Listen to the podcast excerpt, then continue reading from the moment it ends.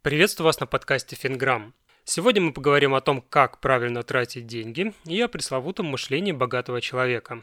И давайте сразу к делу. Одно из главных отличий в мышлении бедного от богатого человека – это отношение к расходам. Первые стремятся сэкономить, а вторые выгодно вложить. Давайте разбираться, почему все именно так. Бедному человеку всегда не хватает денег, причем от размеров дохода это не зависит. Вполне логично, что раз ему не хватает денег, то он стремится тратить меньше. Очень часто такой человек жертвует чем-то, чтобы сэкономить. И вот вам сразу пример. Один из моих знакомых снимает квартиру за 25 тысяч рублей в Подмосковье и тратит в день на дорогу до работы примерно по 4 часа при зарплате в 150 тысяч рублей.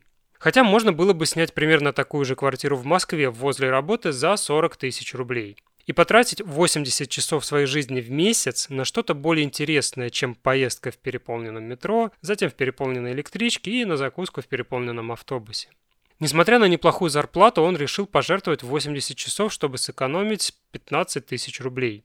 Получается, час своей жизни он оценивает в 187 рублей 50 копеек. Вы понимаете, насколько это абсурдно? По факту он зарабатывает на своей работе 1000 рублей в час, но в реальности он настолько обесценивает свою жизнь. Хорошая новость, если у вас сейчас мышление бедного человека, это не приговор. У меня были такие же проблемы. Я вырос в бедной семье, и это отложило свой отпечаток. Вначале вам будет сложно избавиться от этих установок, но потом, когда вы начнете замечать всю выгоду от мышления богатого человека, все это будет исключительно в удовольствие.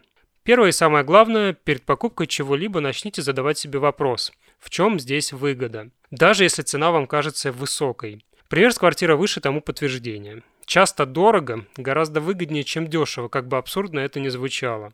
Второе, перестаньте экономить и начните оптимизировать свои расходы. Об этом я немного рассказываю в курсе «Основы финансовой грамотности» и подробно в полном курсе финансовой грамотности. Ну и третье и заключительное – рассчитайте условную стоимость часа своей жизни. Опять же, как в примере выше. И каждый раз, когда перед вами будет стоять выбор – потратить свои деньги или свое время, выбирайте то, что выгоднее для вас. На этом на сегодня закончим. Обязательно подписывайтесь на подкаст, чтобы ничего не пропустить. А если слушаете меня в Apple Podcasts, пожалуйста, поставьте оценку и оставьте отзыв. Для меня это лучшая благодарность. До встречи в новом выпуске. Пока!